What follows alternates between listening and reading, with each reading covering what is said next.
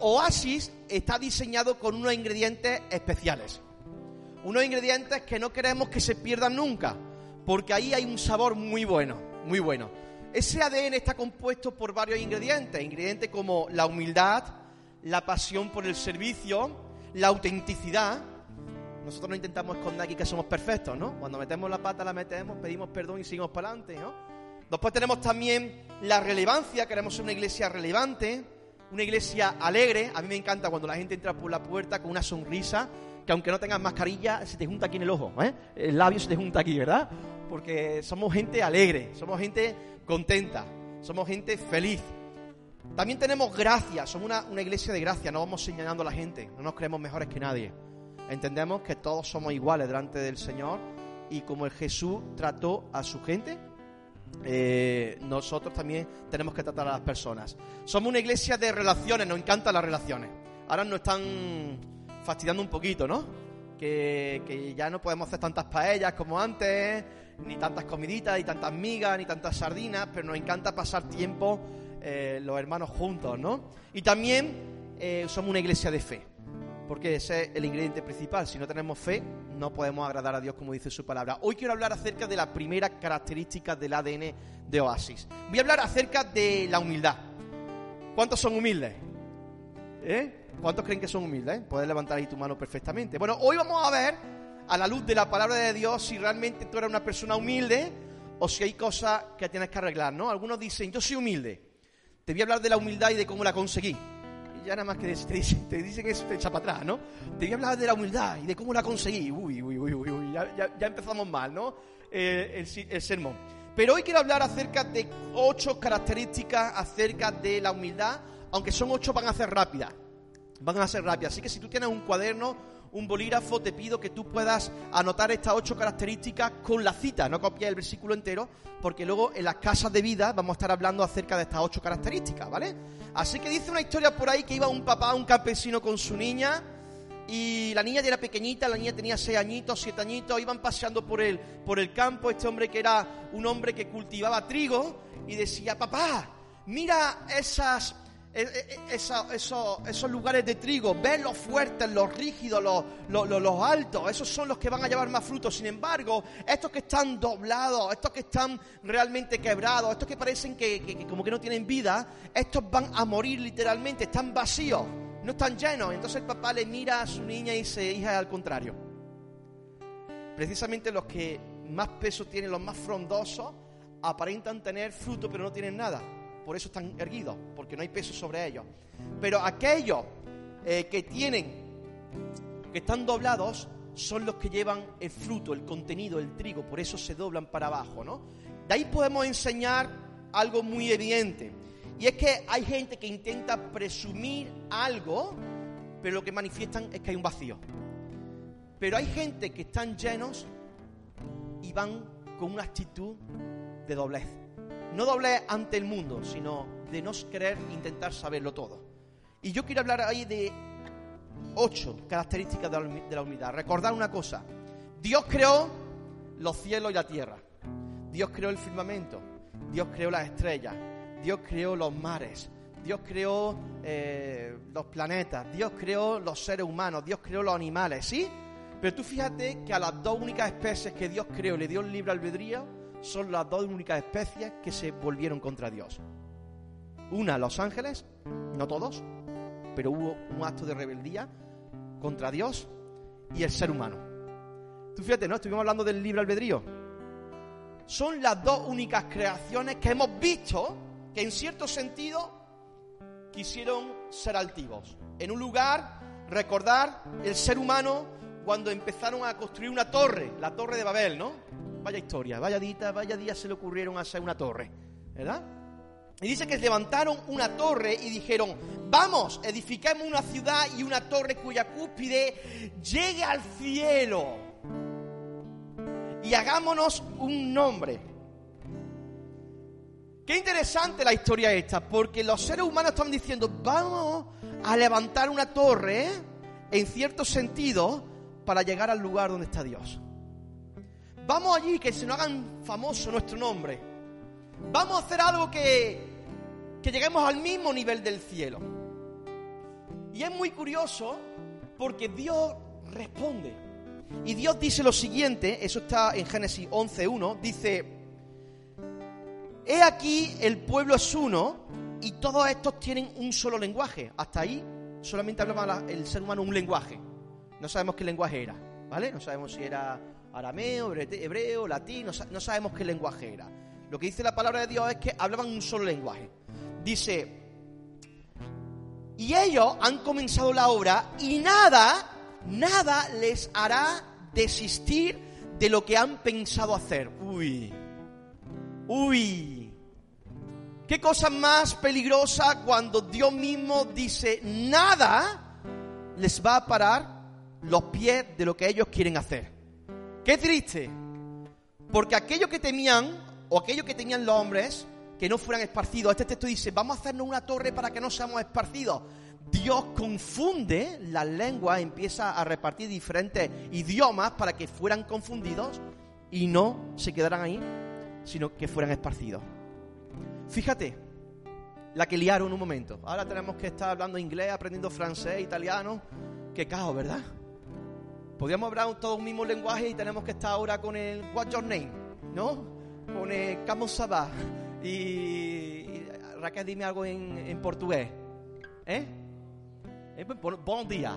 ¿No? Ah, eh, me ha hecho así como se ha reído como diciendo, no, no, no, ni, lo sabe decir, ¿no? Pues sí, el ser humano, una vez más, queriendo intentar ser Dios. Falta de humildad. Pero es que en el caso de, de Lucero, ¿recordáis quién era Lucero? Lucero era el director general de la orquesta de los coros celestiales. Qué bonito, ¿verdad? el que orquestaba todo. ¡Wow! Sin embargo, en un momento dice, como caíste del cielo, lucero, hijo de la mañana, cortado fuiste por tierra, tú que debilitabas a las naciones, tú que decías en tu corazón, fíjate lo que Dios le dice a Lucero, fíjate lo que dice Dios a Lucero. Dice, tú que decías en tu corazón, Subiré al cielo en lo alto, junto a las estrellas de Dios. Levantaré mi trono y en el monte del testimonio me sentaré a los lados del norte, sobre la altura las nubes subiré y seré semejante al Altísimo. Oh. y seré como Dios. Y seré Dios. Dice, mas tú derribado eres hasta el Seol.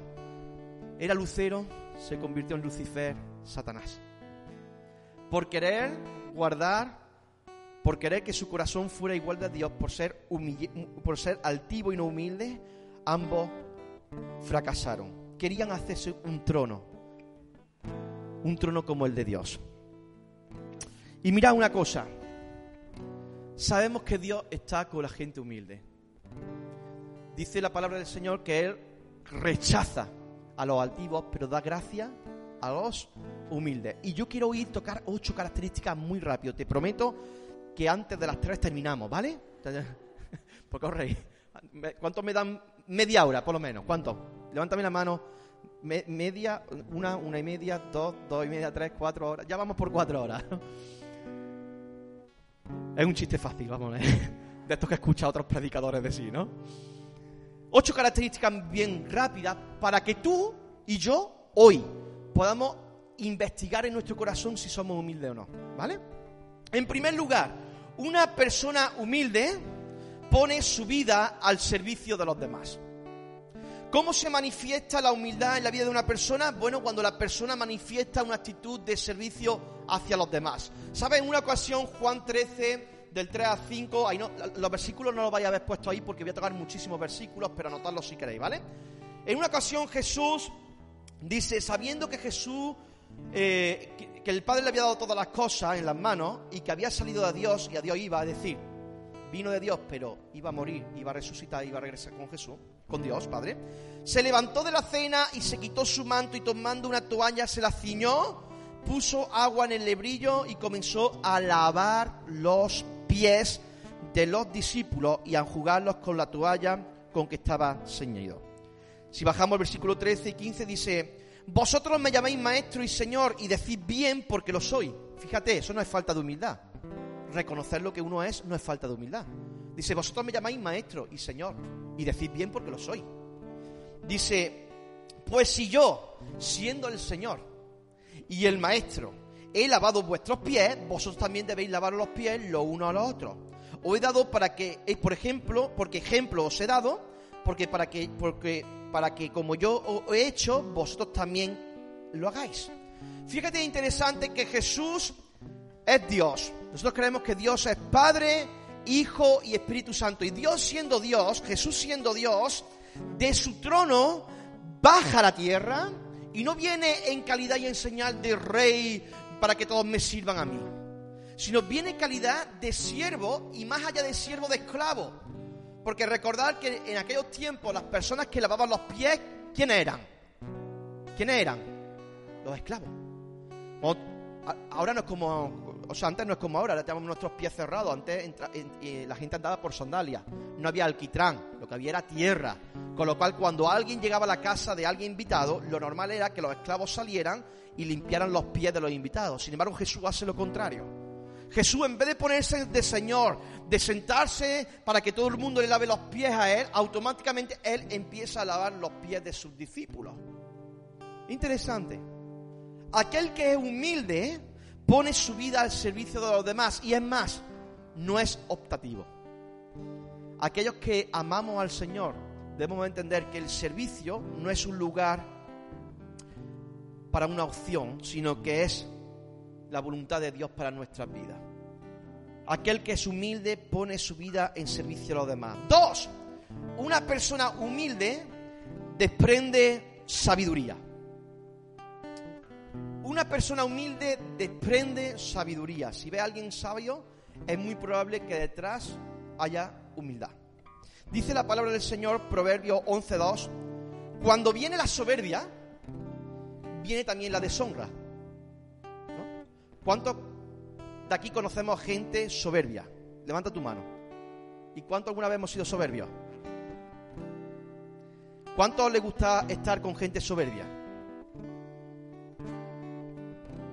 Entonces, junto con la soberbia que viene, la deshonra. Por eso la gente no puede estar al lado de gente soberbia. A no ser que las personas que estén al lado tengan otro tipo de intereses.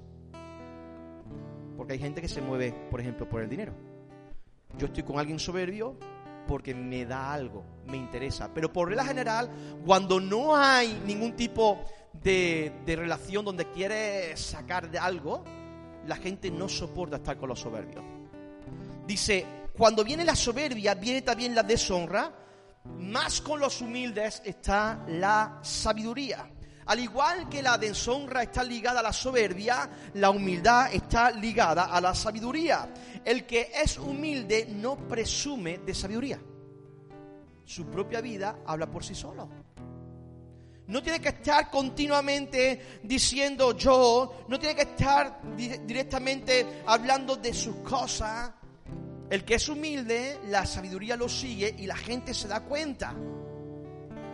No tenemos que intentar agradar a las personas comprándolas con nuestros propios méritos. El que es humilde desprende sabiduría. Una persona con humildad desprende sabiduría. Tercero, una persona humilde tiene una actitud abierta a recibir corrección y a pedir perdón. Eso nos cuesta, ¿eh? Uy, cuando una mamá se nos viene a corregirnos, ¿no? Cuando un papá viene a corregirnos y pensamos que esto tiene que ver con la edad. Esto no tiene que ver con la edad nos volvemos mayores y no nos gusta que nos corrijan. Dice la palabra de Dios en, en Proverbios 12:15, el camino del necio es derecho en su opinión. El camino del necio es derecho en su opinión. Es decir, que el tonto piensa que el camino es derecho. ¿Vale? Está viendo, tú estás viendo que no, y esto es recto, es recto. Dice, mas el que obedece el consejo es sabio. Obediencia con sabiduría ligada a humildad. Dice la palabra del Señor que la humildad y la sabiduría va ligada de la mano. Este camino del necio es un camino que no quiere recibir instrucción, que cuando se le aconseja automáticamente desoye el consejo y aplica su propio entendimiento, porque mi camino es recto. Porque mi camino es así. Porque mi camino es lo que yo digo. Porque mi camino, porque mi camino, porque mi camino. La persona humilde tiene una actitud abierta a recibir el consejo según la palabra de Dios y a pedir perdón. Proverbios 27.5, mira, dice, mejor es reprensión manifiesta que amor oculto. ¿Qué te parece eso? No, es que como yo quiero a mi hermanito, por tal de no herirlo, me callo. Flaco favor le estamos haciendo. Porque lo amo, manifiesto reprensión. Lo que estás haciendo no es correcto. Paco, te vas a pegar un tortazo. Esto no está bien. Hay dos cosas que puede pasar. Que la persona acepte el consejo o que lo rechace. Por regla general solemos rechazar el consejo. Pero la palabra del Señor nos enseña que es importante que si amamos a una persona, lo reprendamos, le exhortemos en amor. Que vayamos y digamos, Isma, las palabras que tú le has dicho a Raquel están fuera de orden, hija mía, te equivocaste. Por amor te lo digo, porque sé que eso va a crear un conflicto entre vosotras y porque sé que os va a hacer daño. Y cuando tú vienes con actitud de amor a corregir a las personas, tú deberías de recibir, no estoy hablando de corregir a machacar, ¿eh? porque hay gente que... No, eso no está bien. En amor. ¿Sabes que hablando de este punto es muy interesante? Porque aquí fallamos muchísimo, incluyéndome yo, ¿eh? Una persona humilde está abierta a corrección y a pedir perdón. Vemos muchísimos casos en la Biblia, muchísimos, de gente pidiéndole perdón a Dios, ¿sí o no? Arrepintiéndose de sus pecados, ¿sí? Pero vemos muy poca gente en la Biblia pidiéndose perdón el uno al otro, entre hermanos, entre familias. ¿Os habéis dado cuenta de esto? Yo no lo encuentro. Encontré un pasaje en José con su hermano y yo creo que los hermanos de José le pidieron perdón a José porque pensaba que se lo iba a quitar del medio, que lo iba a matar a todos por lo que hicieron. Pero en la Biblia no encontramos casos, como otros muchos, donde la gente se anime a pedir perdón. Algunos piensan que la palabra más complicada de decir es esternocleidomastoideo, ¿no? O alguna cosa. Pero para mí, creo que la, la palabra más difícil de pronunciar en mucha gente es perdóname. Me he equivocado. La persona humilde tiene una actitud abierta a recibir corrección y a pedir perdón. Cuatro, una persona humilde entiende que las bendiciones vienen de Dios y no de sus propios triunfos. Proverbios 22.4 dice lo siguiente, riquezas, honra y vida son la remuneración de la humildad y del temor al Señor. Dios recompensa la humildad, pero las bendiciones son de Dios. Hoy en día hay un espíritu muy altivo de, ¿ha visto como hoy los influencers, los youtubers, yo, yo, yo, yo, yo, le vamos a tener que regalar una caja de yo-yo, para que jueguen a los yo-yo esos, ¿no? Niño, ¿qué te quieres? Que te regale un pin, te voy a regalar 30 para que te canses de, de ponerte pin, ¿no? Medallitas, ¿no?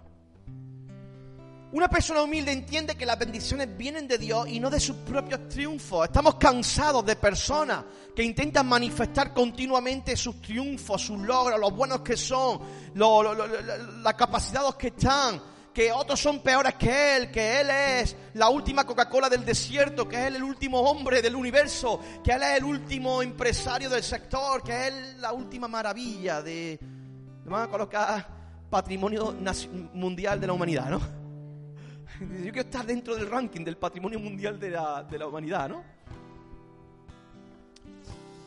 Esa actitud de yo conseguí, yo hice, yo logré, yo, yo, yo, es un espíritu, hermano, de pecho palomo. ¿No?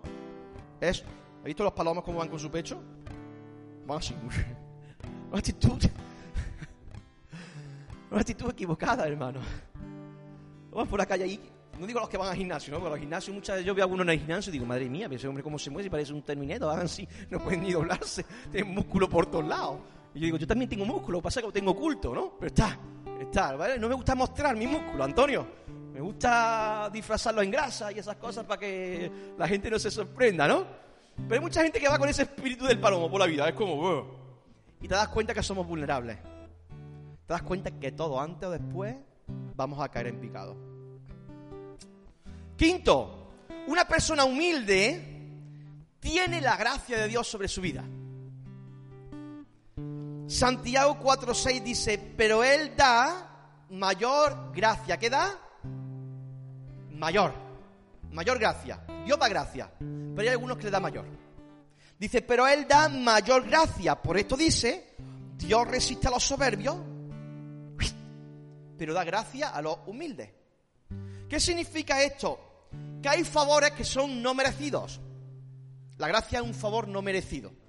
O sea, yo no me merezco la salvación por lo bueno que soy o lo malo que soy. Es decir, no, yo, yo no soy salvo por lo bueno que soy, soy salvo porque Jesús pagó el precio por mí, con lo cual es un regalo que no merezco, pero que Dios ha placido dármelo. ¿Vale? Es un favor no merecido. Bueno, hay favores no merecidos mayores que recibimos cuando uno es humilde. Cuando uno es humilde, hay favores que están a granel. Hay gracia que está a granel, para todos es igual. Por ejemplo, la vida es un don. Todo el mundo vivimos, no importa si cree en Dios o no cree en Dios. Es para todo el mundo igual. el oxígeno es un regalo de Dios. Hay algo que, bueno, que, que, Dios lo da a todo el mundo. Pero hay favores mucho mayores, gracias mayores sobre la gente que manifiesta humildad, como dice Santiago 4.6, que Él da mayor gracia. Así que hay puertas que solamente se van a abrir si uno es humilde. Hay favores que solamente van a ocurrir cuando uno es humilde. Característica número 6, ya estamos casi terminando. ¿Cuántos están autoevaluándose? estamos autoevaluando? autoevaluando? No. Estamos viendo debilidad en algún lado, tenemos por ahí algo que... No te preocupes que vienen los exámenes en verano. Todavía tenemos tiempo para probar, ¿no? Pero ahí estamos, estudiando. La sexta dice, es una persona, en una persona humilde hay presencia de Dios. En una persona humilde hay presencia de Dios. Dice Isaías 57:15, porque así dijo el alto y sublime, el que habita la eternidad y cuyo nombre es el santo. Dice lo siguiente, yo, esto dice Dios, esto es lo que está diciendo Dios, yo, yo Dios, Dios, yo, no yo, Dios está hablando, yo habito en la altura y en la santidad pero también habito con los quebrantados y humildes de espíritu. Una persona humilde tiene presencia de Dios en su vida. ¿Por qué? Porque Dios asegura que Él habita en aquellos que tienen un espíritu humilde. Dios está diciendo mi presencia está con la gente humilde. Siete, Característica número 7, ya estamos casi terminando. Una persona humilde levanta a los demás. Dice Filipenses 2.3, nada hagáis por contienda o por vanagloria. O sea, no, hagáis nada por contienda, pero tampoco para vanagloriarse uno mismo, ¿no? Dice, antes bien con humildad. ¿Cómo tenemos que hacerlo? Con humildad. Dice, estimando cada uno a los demás como superiores a uno mismo. Eso no significa que tú seas una basura. Eso significa que no tenemos que tener un concepto más alto del que tenemos que tener. Y a veces vamos por la vida pensando que Susi es menos que yo. O que Johnny es menos que yo. O que Jennifer es menos que yo. O que Fer es menor que yo. O que Marta es menor que yo. O que María del Mar es menos que yo. Y no es así. Una persona que tiene un espíritu humilde tiene la capacidad de entender su rol en la vida sabiendo que no hay mejores ni peores, que todos estamos al mismo nivel de Dios y ayudamos a que la gente se levante. No tenemos miedo a que nos quiten un sitio.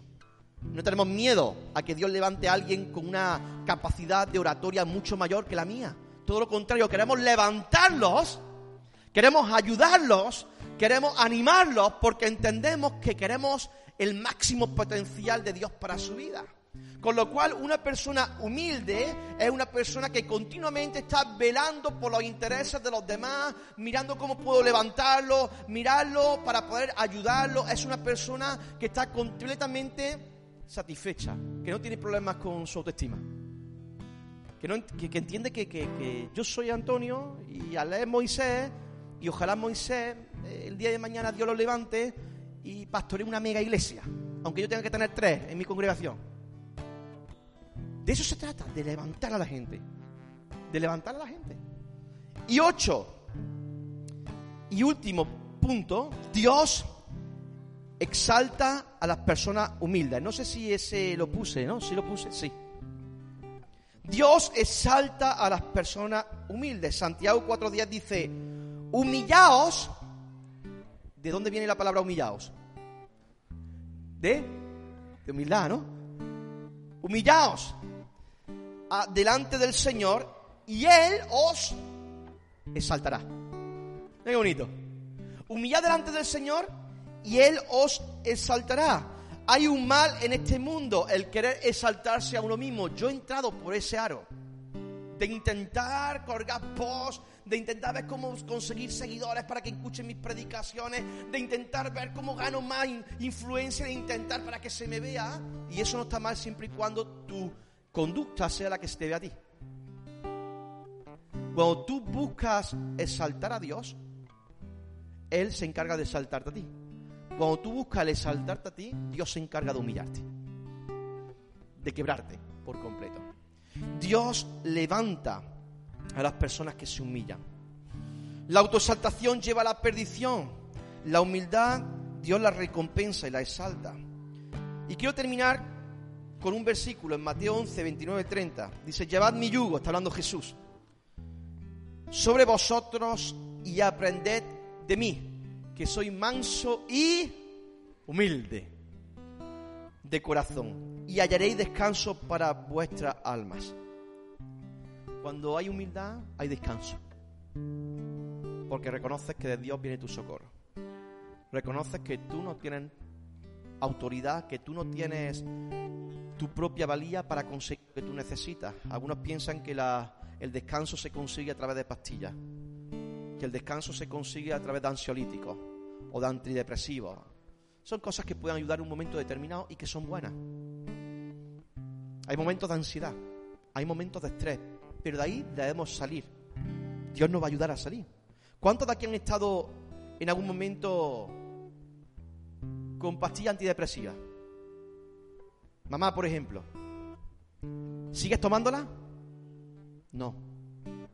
El enemigo nos mete en nuestra cabecita que por toda la vida vamos a estar que estar así. Pero Dios dice que Él da descanso. Él da descanso. ¿Para qué tomamos esas pastillas? Para intentar descansar. ¿Por qué? Porque estamos pasando por una situación difícil, de depresión, de ansiedad, de estrés, y todos los que estamos aquí en un momento determinado lo hemos vivido y lo hemos sufrido. Y algunos quizás lo estén sufriendo. Pero déjame decirte, Dios va a liberarte de todo tipo de estrés, ansiedad, si conseguimos humillarnos ante Él. Y eso es un proceso que no se aprende en dos días. Y si lo has aprendido en dos días, por favor, dímelo. Para que pueda dar un cursillo a la iglesia intensivo, para, que podamos descansar, ¿no? Porque este mundo es un ajetreo, ¿no? Tenemos que aprender de Jesús, porque Él es manso y humilde de corazón y hallaremos descanso para nuestra alma. ocho características que manifiestan eh, humildad. En primer lugar, una persona humilde pone su vida al, servicio de los demás. En segundo, una persona humilde desprende sabiduría. Tercer lugar, una persona humilde tiene una actitud abierta a recibir corrección y a pedir perdón. Cuarto lugar, una persona humilde entiende que las bendiciones vienen de Dios y no de sus propios triunfos. Cinco, una persona humilde tiene la gracia de Dios sobre su vida. Seis, una persona humilde hay presencia de Dios. Siete, una presencia, una persona humilde levanta a los demás. Y ocho, Dios exalta a las personas humildes. Vamos a orar. Padre, en esta mañana reconocemos, Señor, como dice tu palabra, que no hay ni uno bueno sobre la tierra, que no somos perfectos que buscamos la bondad, que buscamos la misericordia, que buscamos el perdón, el amor, que tenemos intenciones, pero hay veces, Señor, donde hay un espíritu de altivez, de orgullo y de altivez. Un espíritu de altivez y de orgullo, Señor, sobre nuestra vida. Y nosotros te queremos pedir perdón en este día si te hemos fallado porque los perjudicados con este tipo de actitud somos nosotros mismos. Haznos humildes Tú lo has dicho, Señor, aprended de mí, dice tu palabra. Aprendamos de ti, Señor, no es una optativa. Tú eres manso y humilde de corazón. Señor, ayúdanos, Dios mío, a ser sabios, a ser entendidos, a que tu presencia, Dios mío, a que tu gracia esté con nosotros, a que estemos abiertos a recibir corrección, Señor, a pedir perdón, Padre amado. Enséñanos a no vanagloriarnos en nuestros propios triunfos, que podamos entender que los regalos, los dones, todo lo que tú das viene de ti, Señor. Gracias, Dios mío, por tu palabra, porque este es el ADN que nosotros queremos para Oasis, una iglesia humilde. Humildad no tiene nada que ver con pobreza, Señor. Tiene que ver con una actitud en nuestro corazón. Humildad tampoco tiene nada que ver con debilidad. Tiene que ver con fortaleza. Aquella persona humilde es una persona fuerte, una persona estable, constante, porque entiende que todo lo que tiene que venir proviene de ti, Señor, y en ti confía. Padre, enséñanos como una iglesia a ser una, iglesia humilde, que podamos dedicarnos a levantar a los demás, Señor. Y gracias por cada uno de mis hermanos, de mis hermanas, Padre, porque son personas con muchísima bendición, son personas que tú te has manifestado a ellas, que estamos, estás trabajando, Señor, por cada uno de sus corazones. Tú estás con cada uno de nosotros. Y queremos hacer una iglesia en este primer año que llevamos, queremos hacer una iglesia humilde, una iglesia que cuando se nos mire se reconozca por ese espíritu de servicio, no por un espíritu de arrogancia, como que ya lo sabemos todo, como que lo tenemos todo controlado. Gracias por cada uno de mis hermanos y mi hermana. Que sea una semana llena de bendición una semana, Dios mío, que podamos disfrutarla a tope, Dios mío. Que sea una semana donde podamos aprender y donde juntos podamos disfrutar de todas las cosas que tú tienes para nuestras vidas, Señor. Porque tú todo lo que has creado lo hiciste para nuestro bien y para nuestro disfrute. Que sepamos disfrutarla, Señor, y que haya peleas, que no batallemos, porque hay otra más importante que ganar. Señor, enséñanos en el nombre del Padre, del Hijo y del Espíritu Santo. Amén.